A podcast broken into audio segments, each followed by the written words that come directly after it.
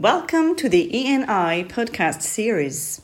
This podcast is made by the program of MSc in Entrepreneurship and Innovation at Neoma Business School in collaboration with KPMG France.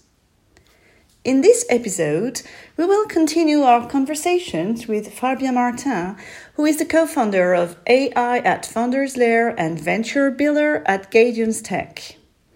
Fabien has worked in China for more than five years.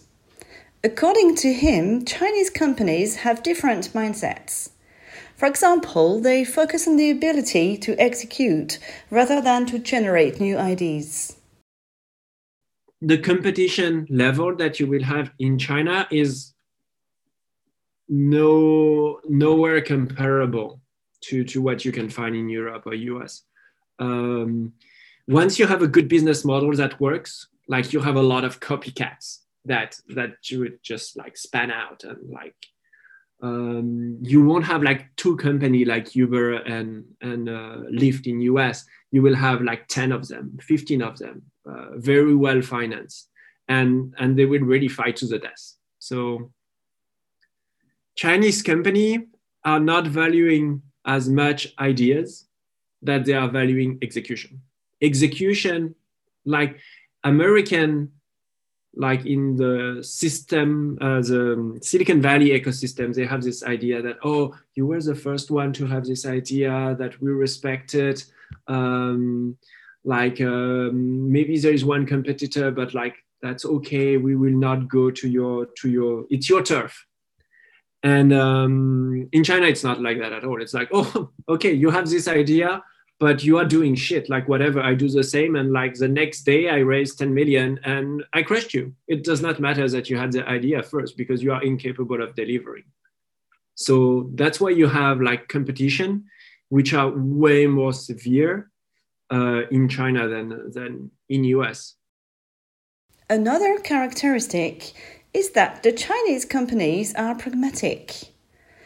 Fabien illustrates this with an example one of the stuff which I really like about Chinese company in general is they are really pragmatic.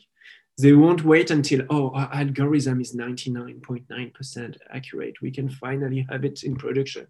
They will be like, oh, it's 85. Okay, we'll find a solution.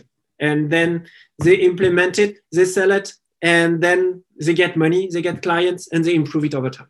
And like I, I can give you an example that that made me laugh a lot. Um, um, so we, there was this company which was um, monitoring uh, trucks on um, road camera.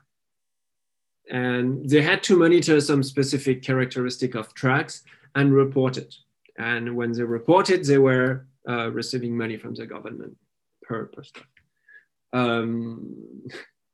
For me, this is typically something which is should be done by AI. Um, so my assumption when I went to meet them is they must have some cool AI algorithm. No, no, no. They had a fucking room of people, 45 people looking at the images and saying, oh, this has this characteristic or not. So it made it makes no sense from a, a, a, a technology standpoint to do it like that but they were doing it. They were the one getting the contract, and after they were, they are the one which have the money, and they are the one which hire the people which do AI to finally do it. Thank you, Fabien, for your insights about Chinese companies. We will continue our conversation in the next podcasts.